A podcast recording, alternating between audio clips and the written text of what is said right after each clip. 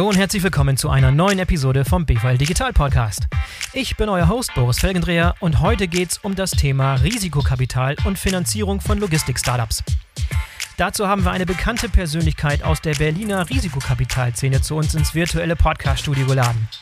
Pavel Czuczynski ist Partner bei Point9 Capital, einer Venture Capital Firma, die bereits in eine ganze Reihe sehr, sehr erfolgreicher Startups investiert hat. Darunter zum Beispiel Delivery Hero, Mr. Specs, Westwing und Tier Mobility. Pavel und sein Team haben sich unter anderem auf das Thema Logistik-Tech-Startups spezialisiert. Interessante junge Startups wie Xeneta, TradeLink, Cargo One, OnTruck oder Exchange haben alle Frühphasenfinanzierung von Point9 erhalten.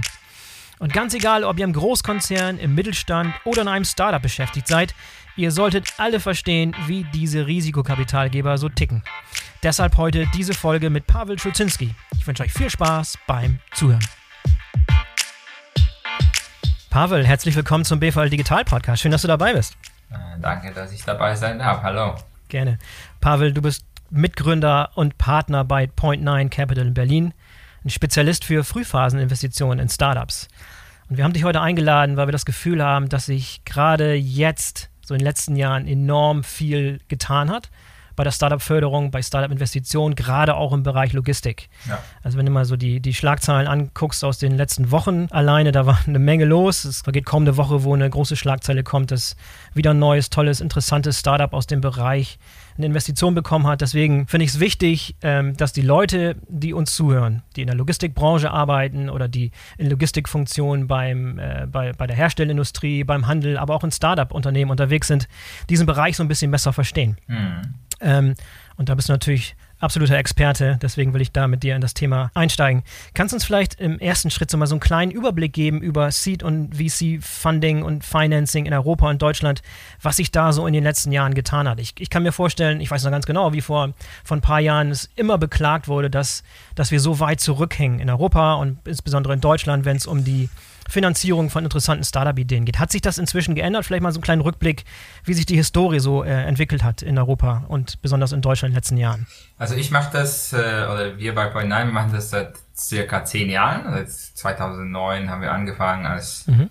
äh, als Teil von Team Europe und dann seit 2011 sind wir eine unabhängige, also klassische VC-Gesellschaft, ja.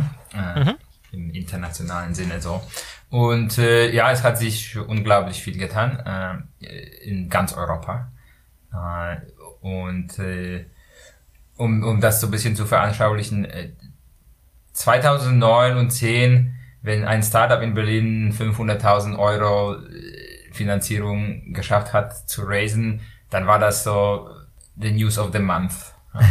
Äh, und jetzt passiert das jeden Tag eigentlich, äh, mehr oder weniger, und, und es sicherlich nichts, was, was die Journalisten äh, äh, excited, um darüber zu schreiben. Also das, das ist, das ist wirklich ein Quantensprung, würde ich fast schon sagen, äh, in Sachen äh, Zugang zu Kapital für Unternehmer im Technologiebereich, ähm, der geschafft wurde. Äh, Deutschland gehört Stand heute zu den drei wichtigsten VC-Märkten Europa. Ich würde sagen, England, London ist nach wie vor äh, der größte und äh, der reifste und am meisten entwickelte. Und dann kommen Deutschland und Frankreich oder Paris, weil das ja England und Frankreich sind ja sehr zentralisiert und Deutschland ist ist auch teilweise zentralisiert auf Berlin, aber bei weit viel viel mehr äh, dezentral ähm, als die zwei anderen. Aber das sind so die drei größten Märkte in Europa. Äh, mhm. Und äh, und ich glaube, in den drei Märkten spielt sich spielen sich vielleicht drei Viertel der europäischen VC-Aktivität äh, ab. Mhm. Äh, die Nordics sind natürlich relevant, äh, Osteuropa teilweise auch, aber da sind die, die kritische Maße ist, ist, ist, ist woanders als, als hier in den drei äh, Ländern. Und, äh, und äh, ja, und das ist, glaube ich, es gab nie eine Zeit in, eigentlich seit es VC gibt äh, in den USA, äh, so seit 40, 50 Jahren gibt's ja den Markt also in Europa und auch in Deutschland war der Zugang zu Kapital für Technologieunternehmer nie so gut wie heute. Und mhm. es wird jeden Tag besser. Mhm. Und es wird auch noch besser werden äh, als jetzt, äh, weil jetzt ist es vergleichsweise gut zu der Geschichte äh, oder zu, zu wo wir herkommen, aber wo wir hingehen, wird es noch besser, wenn man sich äh, so einen Markt wie USA anschaut mhm. und wie viel Innovation äh, in der Welt jetzt passiert und wie die, die Innovationszyklen in der Technologie eigentlich äh, beschleunigt werden die ganze Zeit. Ja? Äh, so die Geschwindigkeit, keine Ahnung, Elektroautos, alternative Energien, das passiert alles schneller und das produziert immer noch immer, mehr Veränderung. Am Ende sind das immer mehr Investment Opportunities und Chancen äh, in, in, im Technologiebereich und das sieht die Welt und Europa hat schon gezeigt, dass, dass es gute global signifikante Technologieunternehmen produzieren kann, sozusagen, und Deutschland äh, auch. Und, und das sieht die Investorenwelt und, und, und das Geld kommt dann nach Europa und nach Deutschland. Und es wird noch besser werden als jetzt, bin ich mir sehr sicher. Ja. Haben sich denn inzwischen die Rahmenbedingungen geändert? Es gab ja lange Zeit Kritik, dass irgendwie die Rahmenbedingungen nicht stimmten ähm, in Bezug auf, wie einfach es ist, äh, so, ein, so Investitionen überhaupt zu verwirklichen. Meinst du, meinst du jetzt auf der, auf der rechtlichen Seite oder? Rechtliche, politische. Naja, man muss schon sagen, in Deutschland, äh, soweit ich weiß, ist das meiste VC-Geld äh, schon internationales Geld. Ne? Es kommt nicht aus Deutschland. Hm. Äh, okay. Äh, mhm. Es ist so und es ändert sich auch, aber viel langsamer als, als der Tech-Markt selber. Ja? Das heißt, mhm. der EIF spielt eine große Rolle, US-Investoren. Ich glaube, kann es nicht so wirklich erklären, äh, ist auch nicht so wichtig, warum, aber Deutschland ist ja ein reiches Land mit sehr viel Geld, äh, aber das Geld ist äh, im Schnitt sehr konservativ. Ja? Ah, Und, interessant. Äh, das heißt, sagen, auch das Geld, was ihr so annehmt, also die Fonds, die ihr auflegt, das Geld, was ihr dann letztlich verteilt, das kommt auch größtenteils aus dem Ausland dann? Ja. Ah ja, okay. Und das gilt, denke ich, für die meisten Europä deutschen VCs. Aber seid ihr auch aktiv auf dem, auf dem deutschen Markt hier aktiv, um mehr deutsche Geldgeber zu finden für die Fonds? Mm, wir waren es mal, sind es aber nicht mehr, weil die, die VC-Fonds, die, die skalieren ja nicht ins Unendliche und wenn du einen Investorenpool hast, was dir verlässlich deine nächsten Fonds finanzieren kann, dann, dann ist, dann hast du irgendwann mal nicht das Interesse, ständig nach neuen Investoren zu suchen. Dann ja. bist du versorgt und ich weiß, dass wenn wir einen nächsten Fonds brauchen in ein, zwei, drei Jahren, dann, wenn es so läuft, wie es bisher läuft, dann weiß ich so ungefähr, wo das Geld herkommen kann. Da, da muss ich nicht neue Leute äh, oder neue Investmentfunds oder so dafür kennenlernen. Ja, ja, ja. Wir haben es gerade erwähnt, jetzt kommt ganz, ganz viel Bewegung in Investitionen im Bereich Logistik und Startups ja. und auch ein ganz paar prominente Exits. Ähm, vielleicht mal einmal kurz so geschaut, wie Schlagzeilen der letzten, der letzten Tage und Wochen. Also zum Beispiel Sender in, im letzten mhm. Jahr irgendwie 100 mhm. Millionen Euro eingenommen. David Nothacker, der Gründer, war, ja. war, einer der ersten Gäste hier im Podcast. Sehr schön. Ja. Ähm, hervorragend. Flaschenpost, hast du sicherlich gesehen. Äh, Edgar Exit. Ja. Das war gerade, glaube ich, zwei, drei Wochen nachdem, nachdem äh, Niklas Plath, der CEO, auch hier im Podcast war.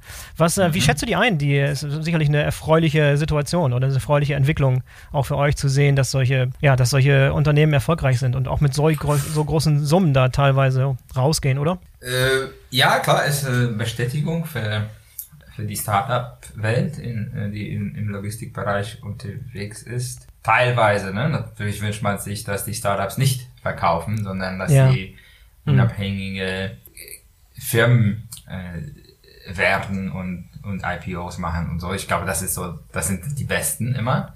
Ja. Das heißt, ein Exit ist immer so ein bisschen schön, äh, aber könnte noch anders werden. Äh, aber natürlich auch schön, dass eine Company wie Oetker, also eine, eine der Companies, also konservative, langfristig aufgebaute Firma, auch jetzt in Technologie investiert und, mhm. und nicht über ein Accelerator-Programm oder irgendwie eine Fläche, die sie Startups zur Verfügung stellt, sondern wirklich auch Geld in die Hand nimmt und äh, erkennt an, äh, wir können selber so nicht äh, starten und wir brauchen äh, die Leute, die, die Tech First denken äh, mhm. und, und das, was die aufbauen und wir sind auch bereit dafür äh, Geld zu bezahlen, weil das ist die Zukunft. Ja?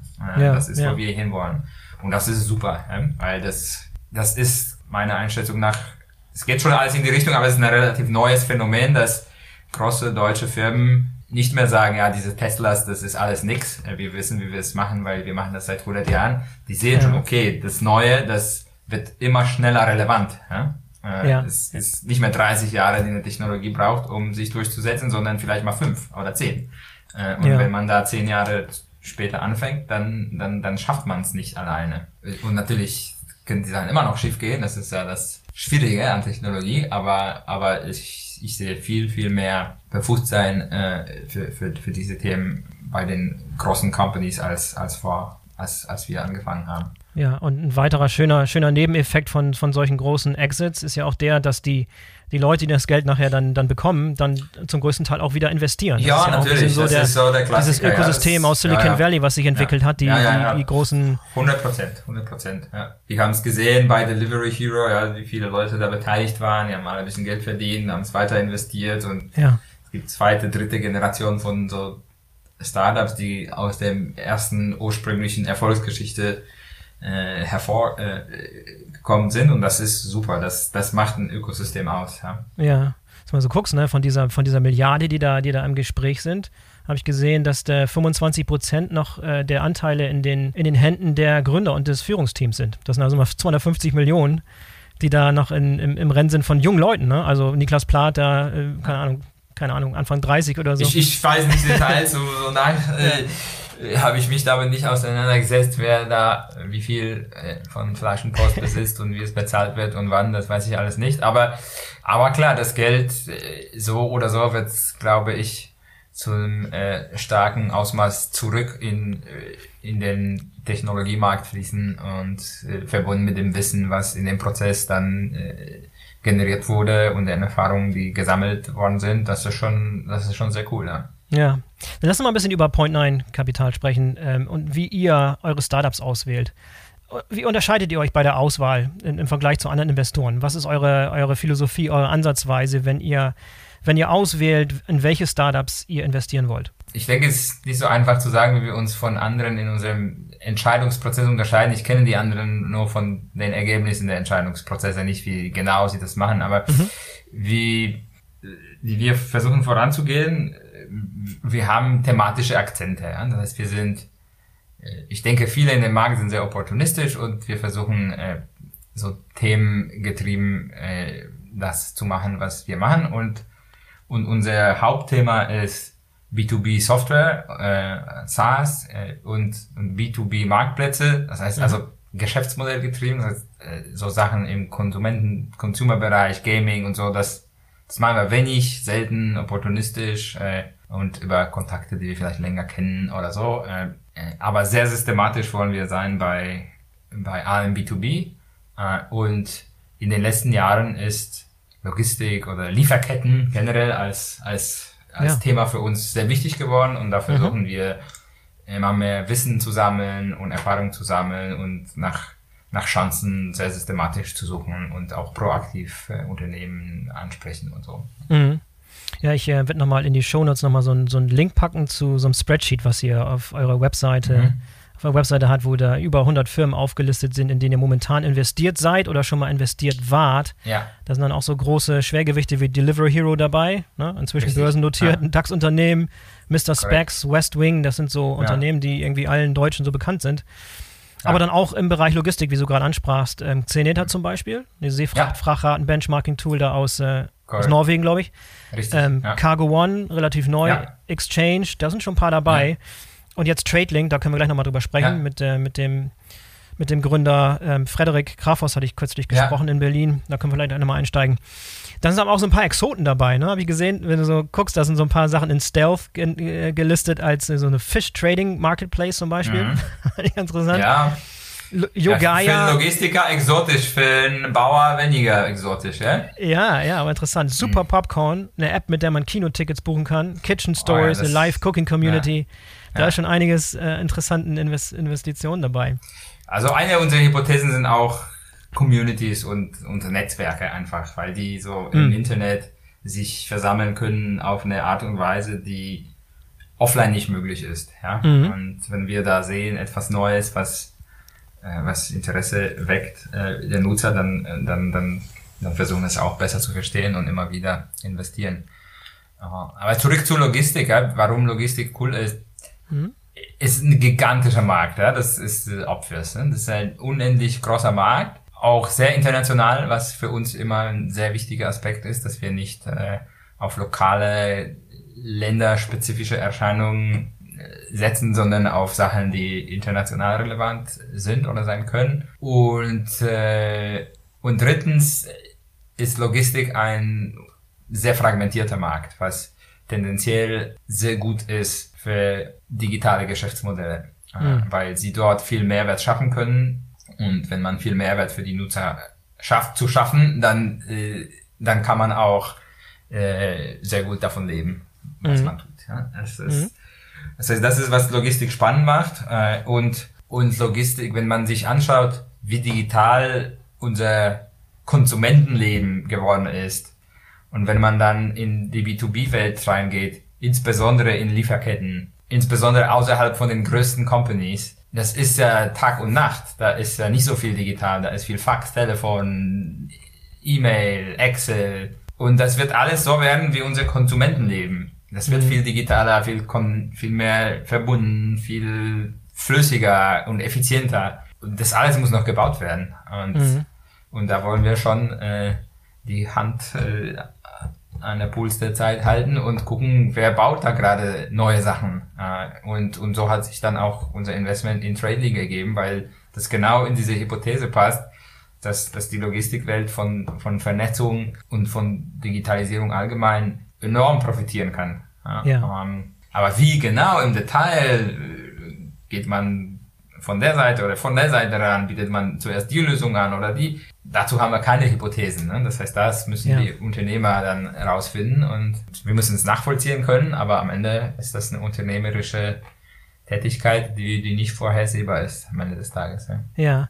Wie gut müsst ihr eigentlich den Logistikmarkt ähm, verstehen, um sowas einschätzen zu können? Ihr habt sicherlich jetzt in den, in den Leuten, also euer Team, die da die Investitionsentscheidungen machen, nicht unbedingt Leute, die sich mit der Logistik auskennen. Das heißt, ihr, ihr seid ein bisschen angewiesen auf, auf das, was, äh, was, die, was die Unternehmer euch berichten, die mit den Ideen zu euch kommen, oder? Also wir sind angewiesen natürlich auf das, was die Unternehmer uns berichten und, mhm. äh, und unsere Einschätzung, äh, inwieweit wir darin vertrauen können. Ja, das ist, äh, mhm. ist eine subjektive Einschätzung immer. Äh, aber wir haben auch, das Schöne ist, wenn man sich einen Markt aussucht, und versucht da immer mehr zu sehen und zu verstehen. Es ist nicht so, dass, dass wir noch nie was im Logistikbereich gemacht haben oder ja. jedes Logistik-Startup, da wiederholen sich so ein bisschen die Themen, ne? mhm. äh, teilweise. Plus, was wir machen und was, was jeder VC auch macht, macht, versucht mit den Leuten im Markt ziemlich viel zu sprechen. Das ist ein großer Teil unserer Arbeit. Mhm. Zu verstehen, wie, wie sehen das die Kunden, die potenziellen Kunden, vielleicht Leute, die so etwas Ähnliches mal versucht haben oder sich gedacht haben und gescheitert sind. Mhm. Äh, also das ist schon, schon ein großer Teil unserer Arbeit, ist, ist mit Marktteilnehmern zu sprechen. Da, dazu gibt's wenig systematisches Research, was man sich kaufen kann. Ne? Das Klar, heißt, ja. das ist Großteil unserer Arbeit ist, die Märkte durch Gespräche mit Marktteilnehmern zu verstehen. Ja. Oder für uns zu verstehen. Ja? Wir, wir können ja nicht die Welt erklären, aber wir können behaupten, ja. dass das, was wir jetzt denken, dass wir verstanden haben, uns ermöglicht, da in eine bestimmte Richtung zu wetten. Ja, wie darf ich mir das so vorstellen, wenn man so ein, so ein Jahr betrachtet? Wie, wie geht ihr, geht ihr auf potenzielle Startups, die ihr fördern wollt, zu? Kommen die zu euch? Wie viele guckt ihr euch im Jahr so an? Wie sieht das aus? Wie, wie, mit wie vielen Leuten seid ihr so im Jahr im Gespräch? Einfach mal so ein bisschen diese, diesen Funnel abbilden, wie viele Leute im Gespräch sind, wie viel ihr anguckt, wie viel letztlich dann gefördert werden. Einfach mal so eine Idee zu bekommen, wie groß der Markt ist, was da, da was ihr da so was ihr da bewegt, so in so, in so einem Jahr, durch wie viele also Ideen ihr euch durchhangeln müsst. Tausende Teams, mit denen man in einem Jahr in Berührung ist. Ja? Tausende Teams, Aha. okay. Mhm. Sind, manchmal ist es auch sehr kurz, weil man sofort sieht, ist ist zu spät, wir sind conflicted, wir glauben nicht an den Markt. Also oft ist es eine relativ schnelle Entscheidung. Mhm. Ja, oft ist es aber auch, äh, auch schwieriger und, und viele Grauzonen und man ist sich nicht sicher und, äh, und dauert dann alles paar Wochen, bis man, bis man eine Entscheidung hat. Aber man muss äh, als VC das, die Entscheidung in ein paar Wochen treffen können. Das heißt, okay. mhm. selbst wenn ich weiß, ja, ich könnte noch mit 100 Leuten sprechen und so, dafür gibt's nicht die Zeit immer. Ja? Mhm. Das, heißt, mhm. das ist, ist, Teil des Risikos ist, dass man nicht alles weiß, was, was eigentlich möglich wäre zu wissen. Ja? Mhm. Äh, mhm. aber mhm. die Zeit ist nicht da. Aber es sind schon tausende Teams, ja, die, die so wow. ja, okay. Äh, man, man auf die eine oder andere Art sich kurz mit austauscht oder dann länger. Und, und, und, und Investments, die dann rauskommen, sind, wir machen so 10 bis 20 neue Investments pro Jahr. 10 bis 15, ja. würde ich sagen. Ja, vielleicht können wir mal so exemplarisch mal so einen so so ein Prozess durchexerzieren. Vielleicht mal an TradeLink als Beispiel. Ne? Ja. Also Trading in dem Fall, wie seid ihr auf sie aufmerksam geworden? Sind die auf euch zugekommen? War da ein Kontakt? Wie hat das so funktioniert? Äh, also Trading, wenn ich mich richtig erinnere, das war Q1 dieses Jahr. Da haben wir über Trading von zwei Quellen parallel erfahren. Das ist ja immer gut. Mhm. Ja. Äh, äh, und das eine war ja, Robin, der bei Point9 arbeitet. Äh, der ist viel in München unterwegs und hat mhm. da über sein Netzwerk darüber erfahren und, und gleichzeitig auch über unseren Co-Investor Fly Ventures. Die, die haben die Jungs gekannt aus der Geschichte und wollten, dass sie und, und wussten, dass sie was Neues machen, aber sie haben jetzt nie so viel Erfahrung in Logistik und wussten, dass wir es haben. Mhm. Und so, das heißt, so war das Thema dann irgendwann im Raum aus, aus, aus mehreren Richtungen. Ah, und wir haben dann mit Frederik telefoniert, so ein bisschen verstanden, was, äh, was sie machen. Und mhm. die Einschätzung war sehr spannend, passt zu dem, wofür wir uns interessieren. Aber sie wollten noch zwei, drei Monate in Ruhe mit den ersten Trial-Kunden ein bisschen weiter vorankommen, ein bisschen Produkt schärfen und wir haben uns dann verabredet, dass wir im Sommer dann nochmal sprechen. Mhm. Und dann haben wir im Sommer nochmal gesprochen und dann ist es auch relativ schnell gegangen, dann fix, ja. das Investment. Ähm, das heißt, das war jetzt nicht so, äh, wir haben uns getroffen und dann sofort gemacht, sondern ja, hey, ja, super, sehr spannend, finden euch gut, super Team mhm. interessante Themen, aber sie wollen das Thema ein bisschen so, noch nicht jetzt, sondern in ein paar Wochen, wenn, wenn sie dann ein bisschen genauer wissen, wie die das Geld einsetzen können und dass sie es auch wirklich brauchen und und dann ist die, diese Zuversichtlichen gewachsen und äh, auf deren Seite und auch auf unserer und dann haben wir das im Sommer gemacht. Mhm. Und dann gab es eine 3 Millionen Finanzierung, glaube ich, ne? 3 Millionen Seed-Investition, Trading. Ja, ein bisschen weniger, aber ja, das ist die ja, Größenordnung und äh, aber, nee, aber es ist, äh, ist, ist, ist ein super, super Thema, super Team. Also hat passt sehr gut zu, zu, uns, denken wir. Ja, du musst ja inzwischen auch da so ein Gefühl für entwickelt haben, was, was für Leute erfolgreich sein können. Ne? Das hat eine bestimmte ja. Persönlichkeit, bestimmtes Team, bestimmte Dynamik. Kannst du das mal beschreiben, wonach du da schaust, wenn du dir diese Teams, wenn du dir diese tausend Teams, nicht du, aber wenn ihr euch tausend Teams anschaut, da sind sicherlich einige dabei, die einfach vom Fit her nicht passen. Wonach sucht ihr? Was, was für Leute ähm, was müssen Leute mitbringen, um aus eurer Sicht erfolgreich zu sein? Das ist das Schwierige, weil äh, ist eigentlich so das Schwierigste. Also es gibt ja immer Markt und Team, kann man so grob sagen. Ja. Und es gibt viele Leute, die sagen, der Markt ist das Wichtigste. Wenn du in eine Opportunity glaubst, dann mhm. ist auch ein schlechtes Team. Egal wer hin. Das ist so nicht. Teams sind super wichtig, ja, ja weil das sind auch die Leute, die die, die Startup in den richtigen Marktsegment dann lenken am Ende. Ja? Ja. So denke ich drüber. Aber das Schwierige ist, dass, dass die großen Erfolge, und das ist das, was VCs brauchen, um, äh, um längerfristig bestehen zu können, dass die werden immer von sogenannten Outliern getrieben, also Leuten, die in, in, in ein bestimmtes Schema nicht wirklich passen. Ja. ja. Äh, und, und, und das ist halt das Schwierige. Ja. Das heißt, wenn du ein Muster hast, sagst du, das läuft nie oder das läuft immer, das ist, glaube ich, schon mal falsch äh, in unserem Business. Mhm. Ja? Weil, mhm. weil dieses nie oder immer gibt's eigentlich nicht. Gibt immer Ausnahmen und alles. Ähm, äh, aber ich glaube, so Sachen, die für uns wichtig sind, uns begeistert immer, wenn das Team eine Mischung mitbringt aus, aus einem Insight, also aus, aus einer gewissen Tiefe im Marktverständnis äh, mhm. die durch vielleicht Erfahrung oder irgendwie eine persönliche Erfahrung oder Arbeitserfahrung irgendwie so ein Aha-Moment, das braucht die Welt und das habe ich selber erlebt und selber gesehen und oder vielleicht habe ich mit tausend Leuten gesprochen, die irgendwie ein Problem haben und die haben mir alle das Gleiche erzählt. Mhm. Das ist das ist das eine, dieses Unique Insight nennen wir das, ja. Mhm. Äh, verbunden mit mit mit mit mit technischem Verständnis, ja, wie man wie man digitale Produkte baut. Mhm. Also das sind so die zwei Komponenten, äh, wo, wo die richtige Mischung äh, uns, uns immer begeistert. Ja. Und es ist schwierig, dass äh, ich glaube, diese es ist dann von den tausend, tausenden von Teams, die man, oder von den vielen Teams, die, die da sind, das ist schon etwas, was nicht so oft vorkommt, ja. Mhm. Weil zum Beispiel äh, etwas, was, das heißt, der Mix, diese Heterogenität des Teams macht es oft. Mhm. Äh, aber wenn, es ist eine, intuitiv eine Company mit Freunden zu gründen, die ähnlich sind wie du, weil du mit denen besser kommunizieren kannst und so. Und alleine dadurch werden die Teams manchmal ziemlich einseitig, ja? äh, stark ja. und und äh, aber so diese diese Mischung, wo, wo das wirklich eine schöne Abrundung voneinander ist, das ist cool. Ja? Mhm. Siehst du denn inzwischen auch einen, einen, Trend dahin, dass, dass Leute, die eine lange Karriere äh, in der Corporate Environment äh, gehabt haben, den Sprung wagen, sich selbstständig zu machen und Startup zu gründen? Oder ist der Großteil der Leute, mit denen du zu tun hast, Leute, die schon mal unternehmerisch tätig waren, sowieso im Startup-Umfeld unterwegs sind oder vielleicht sogar ganz frisch noch gar keine große Berufserfahrung haben? Oder wie, wie teilt sich das auf bei euren, bei euren äh, Startups? Also da ist es, das, das, da kann ich intuitiv denken, wie sich das aufteilt, aber es gibt beides auf jeden Fall. Und ich würde sagen, ähm, es gibt im Moment viel mehr Offenheit bei Leuten aus mit Karrieren in, sage ich mal, in etablierteren Firmen ein Startup zu gründen als als noch vor als als wir angefangen haben vor zehn Jahren.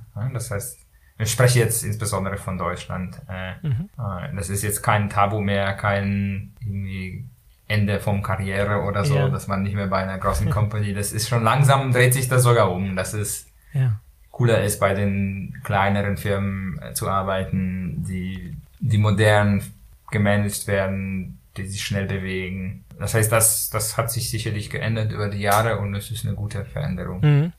Und jetzt mal außer dem Geld, was ihr den Startups zur Verfügung stellt, was, äh, was leistet ihr noch für Hilfeleistungen in so einem Tagesgeschäft? Was könnt ihr noch mit auf den Weg geben, um eure Startups erfolgreich zu machen? Also ich denke, da sind mehrere Aspekte relevant. Ähm, wir glauben, dieser Fokus auf bestimmte Themen äh, hat hat ein paar schöne Effekte. Das heißt, wenn, wenn ich mit einem Startup arbeite im Logistikbereich und ich bereits in mehrere Logistik-Startups investiert habe und Fehler und Gutes gesehen habe, dann hoffe ich, dass ich damit ein, ein besserer Investor sein kann als jemand, der noch nie in dem Bereich investiert hat aus dem Grunde, was, dass ich zu mehr Themen mitreden kann und einfach relevantere Erfahrungen habe. Das ist mhm. das eine.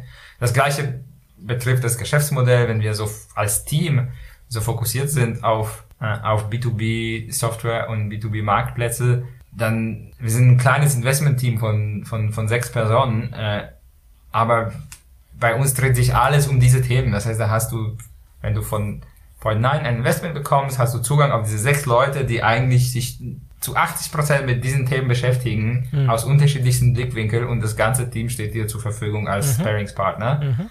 Und äh, des Weiteren, äh, alle Investments oder die meisten Investments, die wir gemacht haben in die Jahre, die spielen sich auch in diesen Bereichen ab.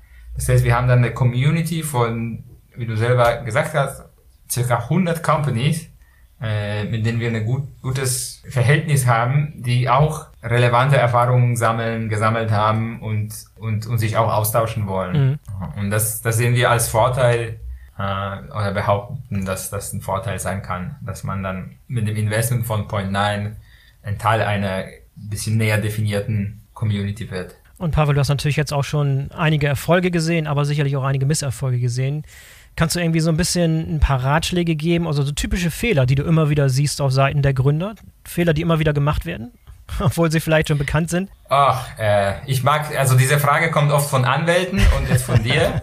Das, die will ich gar nicht beantworten. Ja? Sehr du gut. kannst tausend Fehler machen, aber das Richtige, das Wichtige ist, was machst du richtig? Ja? Mhm. Ich glaube, es gibt nicht den wichtigsten Fehler. Ja? Äh, so, weiß nicht. also sehr, sehr. Ich, ich habe keine Top-Liste von Fehlern. Ja? Das, sehr gut. Oder vielleicht andersrum es, gefragt, Fehler, nein. Fehler, die ihr in der Vergangenheit gemacht habt, die ihr inzwischen nicht mehr macht. Gibt's das?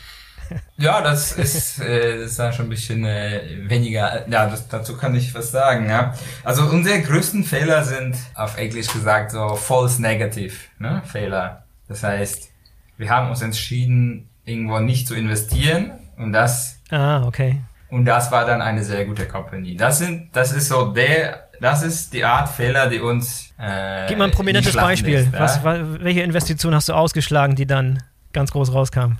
Gibt's wir haben, Beispiel? keine Ahnung, in Personen nicht investieren wollen. Ja, ich weiß nicht, ob wir es hätten machen können oder dürfen, aber auf jeden Fall haben wir das Thema nicht intensiv weiterverfolgt. In was? Ja? Sorry? In Personio beispielsweise in Deutschland. Ja? Äh, weil wir geglaubt haben, Software, HR, lokale Themen auf ein Land fokussiert, die können nicht cross werden. Ne? Und dann mhm.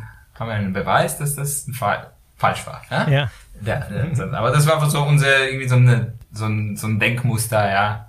Lokale Themen machen wir nicht. So, im, im SaaS äh, oder im HR, weil, weil das immer klein ist und jetzt stellt sich heraus, ist ist nicht so klein. Mm, ne? mm. Ist, ist eins der, der, der, der Beispiele der, der letzten Jahre. Und, und sowas, das beschäftigt einen VC, glaube ich, viel mehr als die Investments, die vielleicht nicht so gut gelaufen sind. Die großen Fische, die dir entkommen Weil, sind. Das sind die, ja, die schmerzhaftesten. Weil das Schöne ist, bei uns, man kann nur einmal Geld verlieren und du kannst das, du kannst es hundertmal gewinnen, wenn du das Richtige machst. Deswegen ist der Fokus so stark auf, was muss, was kann richtig laufen und nicht, was sind die Fehler. Ja? Sehr gut, sehr ja. gut. Hervorragend. Lass uns mal ganz kurz zurückkommen auf, auf diesen Aspekt der, der Mitarbeiter und die Leute. Wir haben darüber gesprochen, ja. die Gründer selber.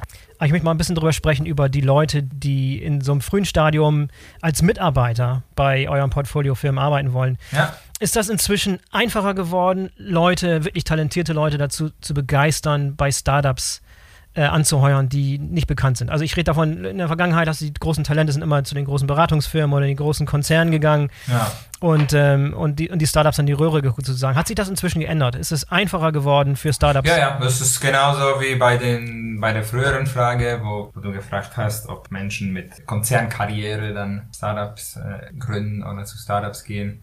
Das gilt genauso für, für die jungen, so Berufsanfänger oder Leute mit, mit, mit wenigen Jahren Erfahrung sie sehen das voll, dass vor allem wenn du dich bisschen für Technologie interessierst, dann ist Startups schon, da kannst du sehr viel lernen, da kannst du mhm. schnell Karriere machen, wenn du, wenn du eigene Initiative und Verantwortung tragen willst. Das sind viel kürzere Wege, das ist keine Politik, das ist, ist nicht für jeden, aber für sehr viele ist es das Richtige. Eine kleinere, dynamische Firma mit Investoren und so weiter. Das, das ist, ist eine schöne Welt, ist ist irgendwie, und jedes der Startups ist an sich riskant. Ja, riskanter als ein Job bei Siemens, sage ich mal, weiß ich nicht. Ja, äh, obwohl die auch riskant sein können.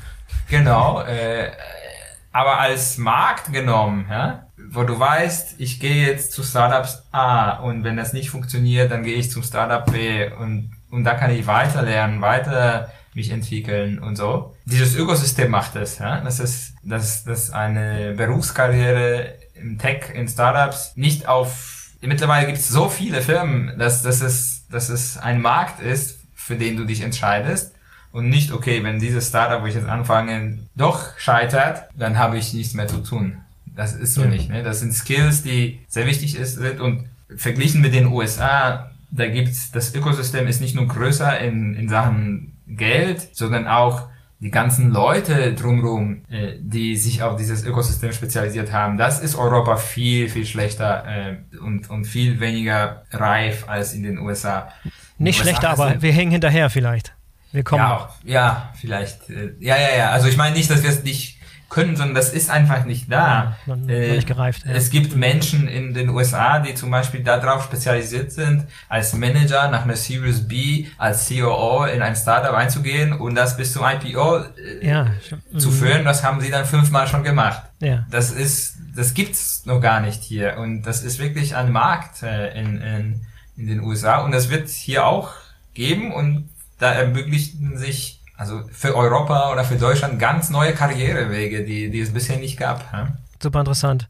Ja, wenn jetzt der ein oder andere zugehört hat äh, aus unserem Hörerkreis, der schon lange eine Idee in, in der Schublade hat, was, was würdest du ihm raten? Was gibt es für konkrete Ratschläge für, für potenzielle Gründer, wenn du es zusammenfassen könntest? Also ich denke, es ja, machen ist, ist ein guter Ratschlag. Ja. ja. Äh, wenn, wenn jemand eine Idee hat, dann versuchen Mitstreiter zu finden, ist, ist denke ich, auch eine sinnvolle Sache. Am besten komplementäre, ne? das heißt, wenn du vom Business verstehst, versuch dich mit Tech-Leuten anzufreunden und zu verstehen, wie sie das so ticken und ob man mit denen, ob du mit denen gut arbeiten kannst. Ich denke, sich in Situationen zu begeben, wo man eine erhöhte Chance hat, einfach Leute kennenzulernen, die einen weiterbringen. Das da muss man vielleicht nach Berlin oder nach München gehen. Zu, also jetzt ist mit Corona ein bisschen anders, Aber es gibt ja Events und Treffen und so. Das heißt, wenn man das nicht gemacht hat bisher, ist das immer bereichernd zu einem gewissen Grade. Man kann es natürlich auch übertreiben und das ganze Leben auf Konferenzen verbringen. Das ist auch nicht das Ziel. Aber,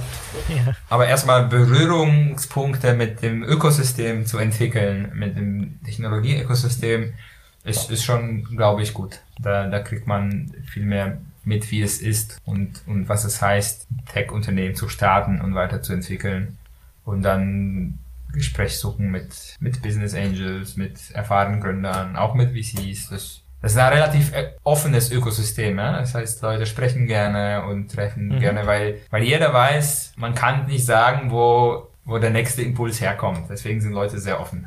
Das hast du auch sehr, sehr gut unter Beweis gestellt, indem du gesagt hast, ihr sprecht äh, irgendwie pro Jahr mit irgendwie tausend, tausend von, äh, von verschiedenen Teams. Das beweist doch schon mal, dass die Türen offen sind. Ja, auf jeden Fall. Dass ja. ihr den Dialog sucht und dass ihr auf, auf der Suche nach guten Ideen seid. Also, alle, die jetzt Ideen haben, sind aufgefordert, Point9 Capital euch anzupingen. Und dann schauen wir mal, wo diese Reise hingeht. Sehr gerne, ja. Pavel, vielen Dank für das Gespräch heute. Danke, dass du dir die Zeit genommen hast. Super, danke für die Frage. Danke dir. Ciao. So, das war die BVL Digital Podcast Episode mit Pavel Czuczynski. Ich hoffe, euch hat's gefallen und ihr hört in Zukunft öfter mal rein bei uns. Wir haben noch eine große Anzahl an tollen Gästen und Gesprächen vor uns. In diesem Sinne, bis zum nächsten Mal, euer Boris Felgendreher.